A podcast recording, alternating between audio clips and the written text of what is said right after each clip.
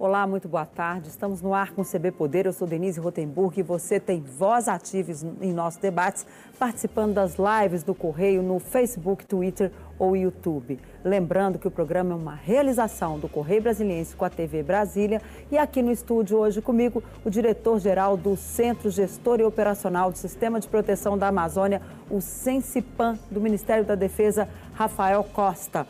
Hoje é a posse do presidente dos Estados Unidos, Joe Biden. Muito boa tarde, doutor Rafael. É um prazer receber o senhor aqui. Boa tarde, Denise. O prazer é meu. E, como eu dizia no início, hoje é a posse do presidente dos Estados Unidos, que começou lá atrás, já nos debates, ainda quando ele era candidato, cobrando do Brasil, dizendo que era possível ter uma junção de, de países aí, um financiamento de 20 bilhões de dólares, pelo menos foi o que ele projetou à época, para a proteção da Amazônia, que isso não, se isso não fosse feito, o país poderia sofrer aí sanções econômicas. Como é que o governo vai responder? Como é que o Sensipan e o governo como todo está preparado para responder ao novo governo dos Estados Unidos? Eu acho que nós teremos uma boa relação com o novo governo dos Estados Unidos. Eu acho que é uma questão de conhecer o trabalho que é feito pelo Brasil. O Brasil tem a maior floresta tropical do mundo. É, ele cuida e zela dessa floresta há muitos e muitos anos. E, e o trabalho nos últimos anos tem mostrado resultados positivos, é, inclusive com o emprego das Forças Armadas, Operações Verde Brasil 1 em 2019, Operações Verde Brasil 2 em 2020.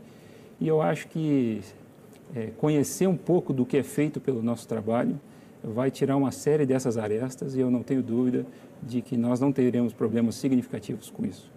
Então vamos começar do, do início, né? Digamos assim, vamos ali para saber o primeiro o que faz o Sensipan para esclarecer aqui para os nossos telespectadores qual é o papel que eles desenvolvem em relação à Amazônia, o que, que é feito ali e como é que esses dados são trabalhados.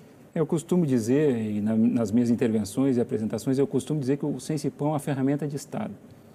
O Sensipan nasceu como uma consequência do sistema de vigilância da Amazônia, que muitos já ouviram falar, que foi um projeto é, para aplicar naquela região, que é uma região gigante, todos aqui sabem, né, que ocupa cerca de 58% do território brasileiro. E isso lá na década de 90 foi planejado, implantado ali o projeto Sirvan no início dos anos 2000, e foram implantados naquela região é, meios de vigilância. E aqui nós estamos falando de é, radares é, meteorológicos, estações meteorológicas de superfície, estações de medição de níveis e qualidade de água nos rios. Estamos falando de radares de é, vigilância aérea, que são operados pela Força Aérea Brasileira. E logo e, e construído sedes é, nas, nas, capitais da região amazônica, ali, principalmente em Porto Velho, Manaus e Belém.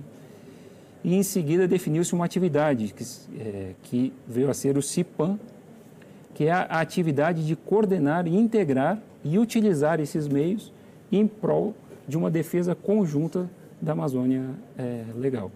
E o Sensipan, então, criado em 2002, veio para é, assumir essa atividade.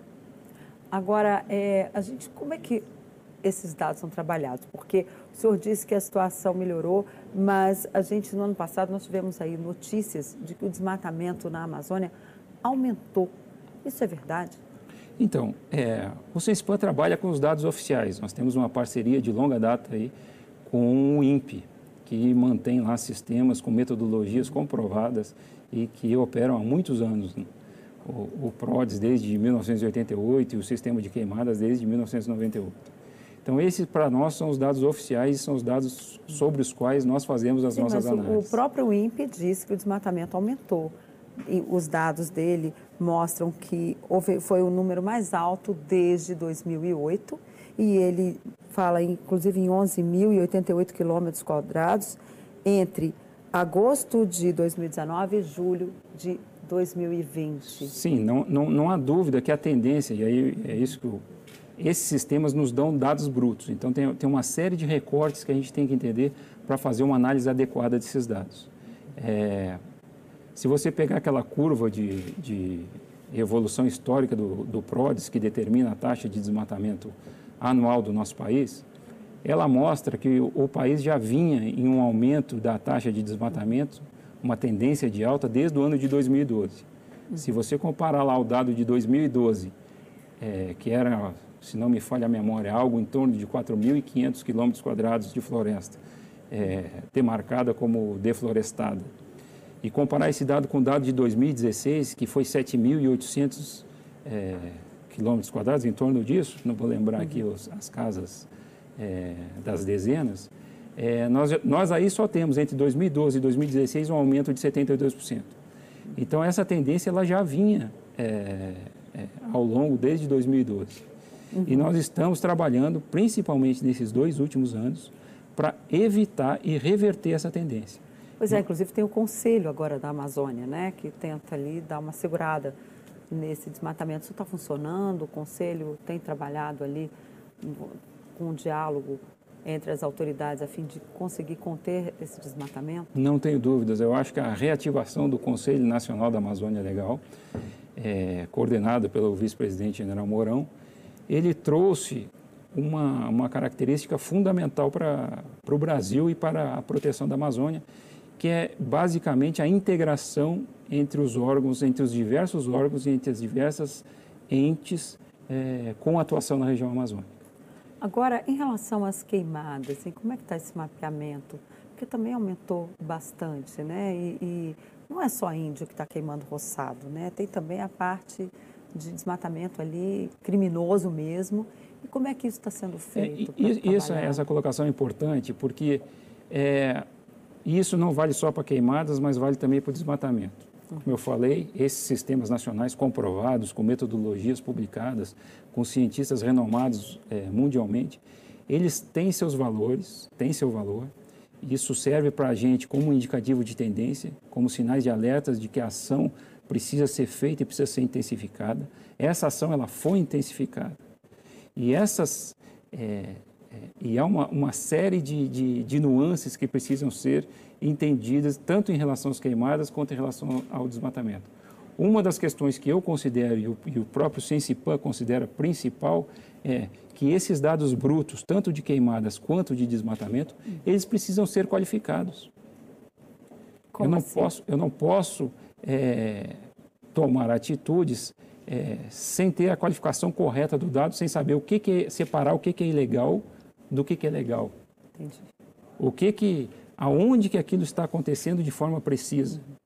Isso é fundamental para que as políticas públicas é, uhum. tenham uma efetividade de reduzir a prática ilegal, é que não é eu... é toda, uhum. mas também não é que não exista. E é isso que nós estamos combatendo.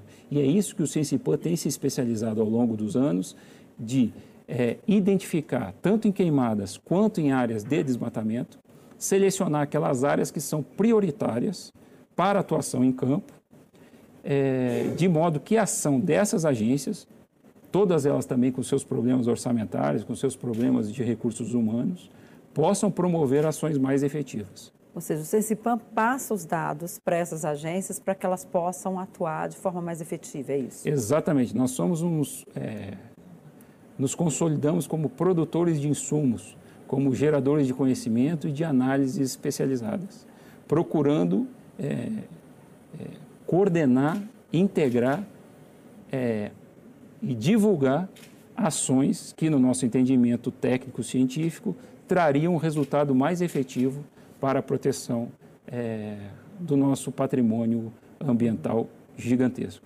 A retirada de madeira, que é um problema grave no Brasil, é também monitorada pelo Sensipan? Isso é repassado à polícia? Porque isso é caso de polícia, né? É caso de polícia, muito bem colocado. Nós trabalhamos com a Polícia Federal e temos intensificado essa proximidade com a, com a Polícia Federal.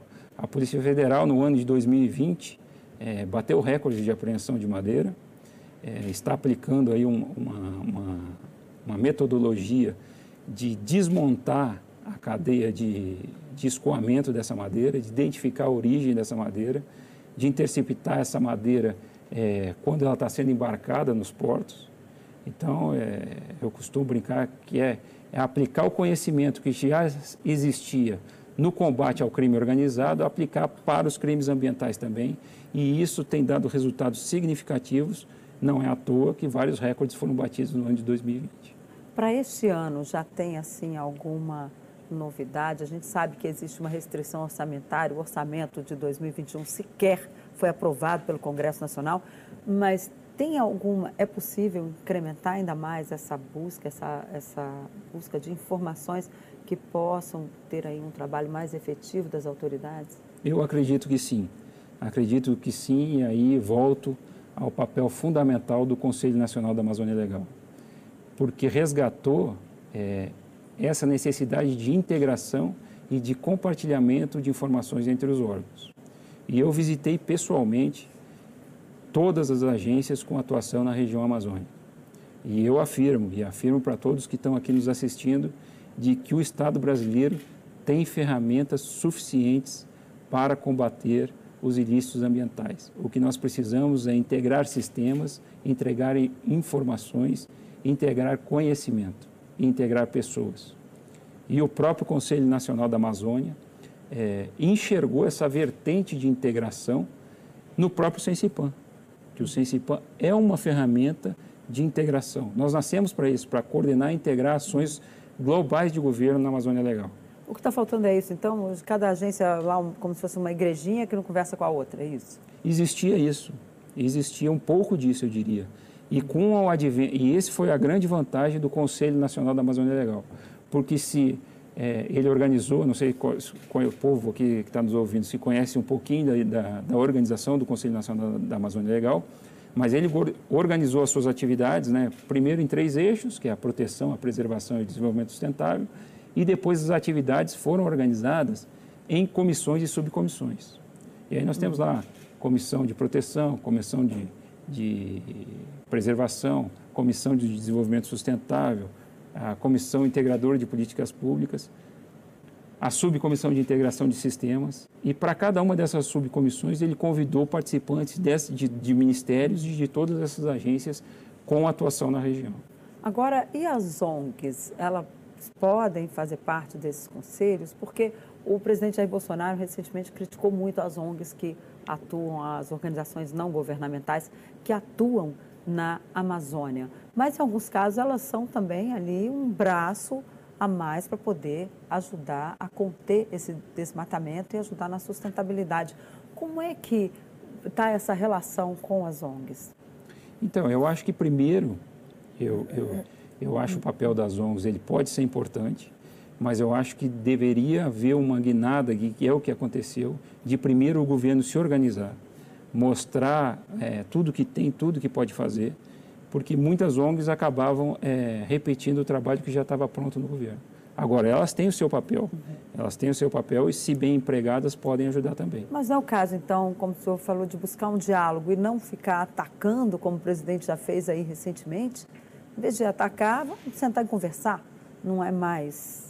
Nós factível, temos conversado viável. com diversas ONGs. Eu, a, a, única coisa que eu evito é utilizar os dados é, publicados por essas ONGs. Eu, o Sensipan toma cuidado com isso, de usar os dados oficiais, que são os dados do INPE, até porque conheço os analistas, conheço a metodologia e alguns dados que aparecem às vezes na imprensa eu não tenho como comentar porque eu não conheço a metodologia, como aquilo foi gerado, qual recorte que foi, que foi utilizado. E eu só queria voltar um pouquinho na questão do Conselho é, Nacional claro, da Amazônia favor. Legal, que é, o Sensipan, ele foi, é, essa, essa ferramenta de integração, ela foi visualizada também pela administração do Conselho Nacional da Amazônia Legal. Tanto que o Sensipan foi designado como coordenador da subcomissão de integração de sistemas. Hum. E nessa subcomissão de, de, integração de sistemas participam vários ministérios. E, uma, e, e a primeira tarefa da subcomissão foi fazer um diagnóstico da situação que tínhamos. E o diagnóstico foi isso. Olha, o, o, governo tem muitos bancos de dados, o governo tem muitas ferramentas, tem muito conhecimento sobre o que está acontecendo é, na região e o que falta é os órgãos é, sentarem numa mesa, como essa que nós estamos aqui, e conversarem e mostrarem o que, uhum. que eles têm, quais são as dificuldades e como um pode ajudar o outro.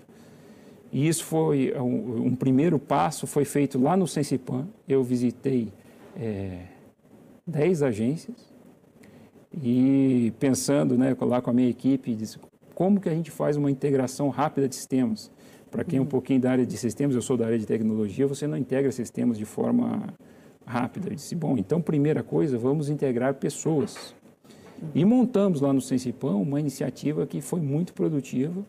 Então, desde maio lá de 2020, nós temos o que chamamos de GIPAM, que é o Grupo Integrado para a Proteção da Amazônia, onde eu visitei os dirigentes de diversos órgãos e solicitei que ele indicasse um representante para trabalhar lá é, di, é, diariamente nas dependências do Sensipam em Brasília e pudesse discutir entre eles todos quais seriam as metodologias corretas de é, priorização de alvos, tanto de queimadas quanto desmatamentos, para que a ação em campo é, pudesse ser mais efetiva. E a gente começa a colher, eu vou falar um pouquinho aqui, os resultados desse trabalho, eles têm sido muito reconhecidos e a gente começa a colher esses resultados agora já no novo ciclo de desmatamento que iniciou em agosto de 2020. Então, só para tu ter uma ideia, hum. Participam desse grupo lá é, no Sensipan, o próprio Sensipan, com analistas da casa nosso, é, a Polícia Federal, a BIM, a Polícia Rodoviária Federal, o INCRA, o Serviço Florestal Brasileiro, o ICMBio, o INPE, temos um representante do INPE lá, o IBAMA, a FUNAI, a Agência Nacional de Mineração, e eles conversando é, desenvolveram metodologias novas é, que não existiam em nenhum órgão é, daquela forma, mas que foram adaptadas Por em exemplo? conjunto para atender uma metodologia de priorização de alertas de desmatamento, procurando identificar o desmatamento aonde ele está começando. Aonde o desmatamento está começando, ele está ativo, ou seja, significa que há uma grande possibilidade de ter gente lá atuando e que tenha potencial, é, um, um, um grande potencial de expansão rápida. Porque é isso que nós queremos. Ou seja, sai uma fumacinha, já vai lá ver o que está acontecendo, já chama o proprietário daquela área ou o responsável ali e, e já faz uma intervenção em campo quando a coisa está começando, evitando que a floresta seja derrubada, que é Mesmo o objetivo de todos. numa área tão grande quanto a Amazônia, isso é possível? Porque a Amazônia não é brincadeira não, são 15 países da Europa praticamente cabem na Amazônia Legal, né? Como nós conversávamos ali antes do, de entrarmos aqui no nosso estúdio. É. é, é possível fazer isso? É possível a partir de um trabalho de priorização e com toda a experiência que as Forças Armadas têm em deslocamento logístico na região amazônica. Tu vai me perguntar se é fácil, eu te diria com toda certeza que não é fácil, Denise, mas é possível e isso está sendo feito. Então, se nós compor... e esse trabalho, esse grupo opera lá no Sensipan a partir de maio de 2020, é... e se a gente pegar ali o ciclo de desmatamento, e agora não estou falando de PRODES, estou falando de DETER, que é um pouquinho diferente, que é o sistema de alertas, mas que nos dá uma tendência da próxima taxa do PRODES, que será divulgada. Se nós pegarmos o ciclo que começou em agosto e o último mês que nós temos fechado é dezembro, se nós compararmos esse período de 2019 com o período de 2020, hoje nós já estamos em torno de 18% de redução em relação ao período anterior. Ou seja, então, para este ano teremos uma redução, na hora de divulgar lá na frente os números, teremos uma redução de desmatamento. Essa é a expectativa, não posso te afirmar com certeza, porque nós tivemos até agora metade do ciclo praticamente, mas o trabalho continua, vai continuar em 2021 e a expectativa é que a gente reverta a tendência do PRODES, que, seria, que será publicado no ano de 2022. É, é só em 2022, então? É, o PRODES é consolidado. Ano... Ah, tá, porque aí é, é dois anos, pega isso. dois anos. É o ciclo do desmatamento, só para para quem está nos ouvindo entender um pouquinho, o ciclo do desmatamento ele sempre pega dois anos, né? porque ele começa em agosto de um ano e vai até julho do ano subsequente. Uhum. Isso é feito justamente porque o PRODES, que é o que consolida é, a informação oficial do desmatamento do Brasil, coleta imagens no mês de agosto, que é um mês que tem muito pouca cobertura de nuvens na Amazônia, então ele consegue enxergar grande parte do terreno. Ok, nós vamos para um rápido intervalo e voltamos com mais CB Poder, que hoje recebe o diretor do o diretor-geral do Centro Gestor do Sistema de Proteção da Amazônia do Ministério da Defesa, Sensipan, Rafael Pinto Costa. Voltamos rapidinho.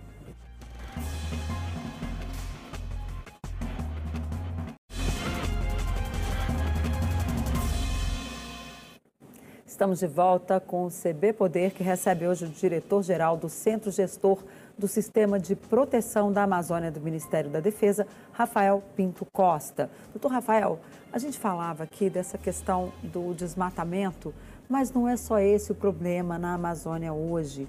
Temos também lá questões relacionadas a drogas, garimpo ilegal, área indígena invadida. O que está sendo feito? O que, que é possível em termos, o que, que o Cincipam pode fazer para ajudar a resolver ou pelo menos reduzir esses problemas? São tão graves hoje naquela região. Então, Denise, o Sensipan, né, como coloquei aqui um pouco antes, o Sensipan ele é um produtor de conhecimento. Nós não somos um órgão de atuação direta na região. Uhum. Embora participemos é, como convidados de várias operações em campo é, com a experiência dos nossos analistas mas que vão lá só para dar um apoio de sensoriamento remoto, um apoio técnico, digamos assim. Uhum. Mas o Sensipô ele produz conhecimentos, acompanha a evolução é, dessas atividades, né, tanto de garimpo como do tráfico de drogas. E aí um grande indicativo para a gente são é, os rastros né, de tráfego aéreo. Então a gente é, costuma orientar as nossas análises para onde o movimento está é, mais é, violento, né, onde, onde, o movimento está maior. E a partir das análises que a gente faz, se, se está aumentando, se existe uma, uma, um deslocamento de um garimpo que saiu de algum lugar e, e, e evoluiu para uma outra, ou que está é, tentando se estabelecer em uma terra indígena ou em uma unidade de conservação, tudo isso são consolidados em análises e relatórios que são encaminhados por órgãos competentes e aí aqui eu estou falando de Polícia Rodoviária, é, Polícia Federal, é, FUNAI, e eles tomam as atitudes. No é, último ano, houve, muito, houve muitos relatórios para a Polícia Federal, por exemplo? Bastante relatórios e tivemos também notícias de bastante operações que foram realizadas. Com base nesses dados? É, embora esse ano... O CECIPAN nós... coleta os dados, passa a Polícia Federal, e aí eles vão lá Isso. e... Resolve. Embora nós tivemos um pouquinho esse ano, uma, uma, uma, situação um pouquinho particular, até para resguardar, as, a, principalmente em áreas indígenas, para resguardar as aldeias indígenas na questão do Covid, se evitou grandes operações é, procurando é, isolar um pouco os índios e tentando evitar um pouco esse contato dos garimpos com as, as populações indígenas. Mas se tem o garimpo, se o garimpeiro está lá, ele vai, pode afetar os índios, né? Pode então, afetar. por isso, não, e aí não faz operação, deixa o cara lá? Não, a gente tenta fazer um, uh, evitar que ele se movimente, com cercos sanitários e evitando um pouquinho, para que assim que a, que a, que a situação melhorar um pouco, eles possam ser retirados. Teve muitos casos desse em 2020? Não, não, não é muitos casos, mas é que, de novo, e aqui eu volto, o, o garimpo é uma questão histórica, né? Tem garimpos é, que não foram estabelecidos agora, esses garimpos é, estão estabelecidos na região da Amazônica há muitos anos. Então, a solução desse problema não é simples, não é você pegar poucos homens e lá retirar isso. Isso é uma operação logística gigante. Você tem que pensar o que você vai fazer com essas pessoas, como que você vai deslocá-las para onde. Então, é uma operação é, logística que envolve muita gente e que eu tenho certeza que é, vai acontecer. As terras indígenas serão, em sua grande maioria, desocupadas, mas há, que há, é preciso um planejamento um pouquinho mais coordenado. Por falar em planejamento e logística, eu sei que não é bem a tarefa do Sensipan a distribuição de oxigênio, que tivemos a falta em Manaus, e vacinas. Mas já vai existir aí, o Sensipan vai ajudar nessa questão, nessa logística de distribuição das vacinas e também do oxigênio, uma vez que há outros estados aí que parece que começam a ter o mesmo problema, os estados da região norte, como, por exemplo, Pará, e hoje uma pessoa já me disse que talvez Roraima também tenha problemas nesse sentido. Já vai ser feito aí algum trabalho de prevenção para evitar que isso aconteça? O Sensipan então, pode ajudar? Até, até o momento, então, o Sensipan é um órgão civil vinculado ao Ministério da Defesa. A distribuição das vacinas está a cargo do Ministério da Defesa, através do Estado Conjunto Maior das Forças Armadas e da Secretaria-Geral é, da Secretaria que tem cuidado desse, dessa distribuição logística. Mas, como eu te disse, o Sensipan é uma ferramenta é, do Estado brasileiro, não só para as Forças Armadas, mas para todas essas outras agências. E, se formos demandados, temos condições de, de fazer análises e coletar, pelo menos coletar dados, porque uma outra informação importante é que o Sensipan possui bases. Nós temos é, bases em Porto Velho, é, Manaus e Belém. Temos prédios lá ocupados com o pessoal nosso. Então, nós somos um órgão com uma grande representação na região amazônica. E a partir dessa representação, nós temos uma ramificação muito boa com os estados que compõem a Amazônia Legal. Em 2020, é, eu já estava lá, assinei acordos de cooperação técnica com esses nove estados. Então, nós podemos ser um canal, se assim for necessário, de coletar informações sobre isso, de evolução da vacina, de como que as coisas estão é, evoluindo, onde está faltando, aonde é, as intervenções podem ser mais efetivas. Agora, em relação... Mas até o momento não desenvolvemos nenhum trabalho nesse sentido. Nós falávamos no início do programa da posse do novo presidente americano Joe Biden e dessa proposta de 20 bilhões de dólares para o Brasil. Nós sabemos que o país está com seríssimas restrições orçamentárias, tanto que não vai nem, não, se depender do governo, não tem, inclusive, prorrogação do auxílio emergencial, um, um benefício tão importante para a população de baixa renda. É possível apresentar algum projeto para ver se consegue esse financiamento externo para que possamos fazer esse trabalho mais efetivo na Amazônia?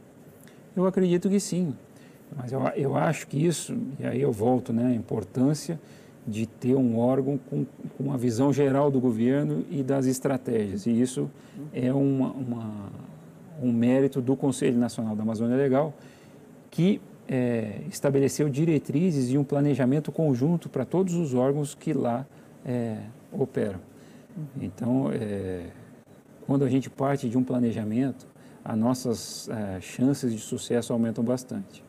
E eu te diria, e aí aqui eu vou botar um pouco da minha opinião pessoal, é que o problema da Amazônia, até agora nós falamos muito de é, repressão de ilícitos ambientais. Uhum. E a repressão de ilícitos ambientais, ele é um pilar muito importante. E há muita gente trabalhando nisso na Amazônia, uhum. não tenha dúvida.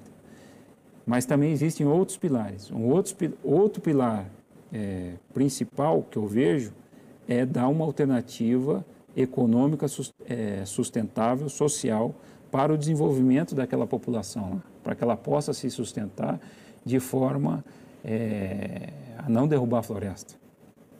Então, projetos como esse podem ser encaixados aí. Está faltando ainda esse projeto, então? Isso já, já existem iniciativas né, do Ministério do Meio Ambiente, que nós temos acompanhado é. também, de pagamento por serviços ambientais e coletando fundos para fomentar esse tipo de coisa. Então, eu acho que o caminho. É... Uma coisa que eu te digo é que essa vertente ela não pode ser negligenciada. Nós pois não... é, o ministro Ricardo Salles, inclusive, já esteve aqui. Ele falou sobre esse projeto de economia sustentável, né? que ele economia vai tentar sustentável. levar isso avante. Mas é tanta confusão naquele ministério dele que parece que ele ainda não conseguiu deslanchar essa proposta. O que, que a área da defesa, o senhor que participa dentro do CECIPAN, pode ajudar estabelecendo aí essa proposta, esse diálogo maior com o meio ambiente, com as outras autoridades, a fim de fazer mesmo esse projeto para apresentar para os outros países, não só porque até agora está difícil o Brasil receber os créditos de carbono, né, que já teria direito. Mas é possível, agora com o apoio de Joe Biden, que era uma coisa que não existia com Donald Trump, talvez consiga fazer esse projeto de uma forma mais efetiva. É possível? Acredito que sim. E, é, e o caminho para isso é planejamento e organização. E mostrar é, aonde queremos chegar. E eu acho que nós estamos no caminho certo. É, os planos estão ficando prontos. Eu tenho participado de algumas reuniões no Ministério de Meio Ambiente. E eu acho que isso tem um potencial de trazer um, um, um retorno muito significativo, inclusive para evitar a derrubada da floresta. E um, e um terceiro. É, terceiro vertente. É, uma terceira vertente que também é, a gente não pode negligenciar, né? Eu falei da questão do, do, do desmatamento, do desmatamento, que é da economia sustentável, e a regularização fundiária. A regularização fundiária, ela é essencial, e aí estou falando de novo do, do, do meu ponto de vista, e isso também é uma das metas tratadas no Conselho Nacional da Amazônia Legal, para que o país tenha uma clareza de, de quem é a responsabilidade sobre cada palmo de chão naqueles 5 milhões de quilômetros quadrados. Mas essa regularização ela é meio um vespeiro, né? No Congresso, toda vez que se fala nisso, uma área briga, é, ou, é, ou são os ambientalistas dizem, não, pelo amor de Deus, vai tirar a terra da União, vai dar para a gente quer desmatar. Aí o agronegócio fala, não, olha, a gente quer fazer de forma sustentável. Aí outro fala, não, tem que desmatar mesmo, porque não dá para ter tudo em pé, imagina aquela área imensa, se desmatar um pouquinho mais vai fazer diferença. Enfim, tem de tudo na hora que entra essa discussão. Qual lado que o senhor acha que tem que. Qual o caminho a seguir aí nessa briga de tanta gente que pensa diferente e que na hora que senta na mesa não consegue é, é ter mais, um diálogo mais é efetivo. É mais uma vez isso não é só desse governo, a regularização fundiária vem de vários governos e nunca ninguém consegue é, efetivar esse projeto porque ele não é um projeto simples, é um projeto complexo. Mas ele, ele precisa ser encarado e eu tenho visto iniciativas muito positivas isso, tanto no Ministério da Agricultura, Pecuária e Abastecimento, no próprio Ministério do Meio Ambiente, no Conselho Nacional da Amazônia Legal, onde nós temos que chegar numa, e aqui quando eu falo em regularização fundiária, eu não estou dizendo integrar, entregar tudo para os particulares, porque existem florestas públicas não destinadas, mas é preciso definir as responsabilidades. É responsabilidade da União, é responsabilidade do Estado, é responsabilidade de um assentado, é a responsabilidade, responsabilidade não, mas está sobre uh, uma entrega a uma comunidade indígena. Então, o mapa completo da Amazônia ele tem que ter o seu dono em termos de responsabilidade. Isso hoje okay. não, é, não é verdadeiro. Ok, muito obrigada, doutor Rafael. Foi um prazer receber o senhor aqui. E a você, obrigada pela companhia. E amanhã tem mais CB Poder. Até lá, tchau.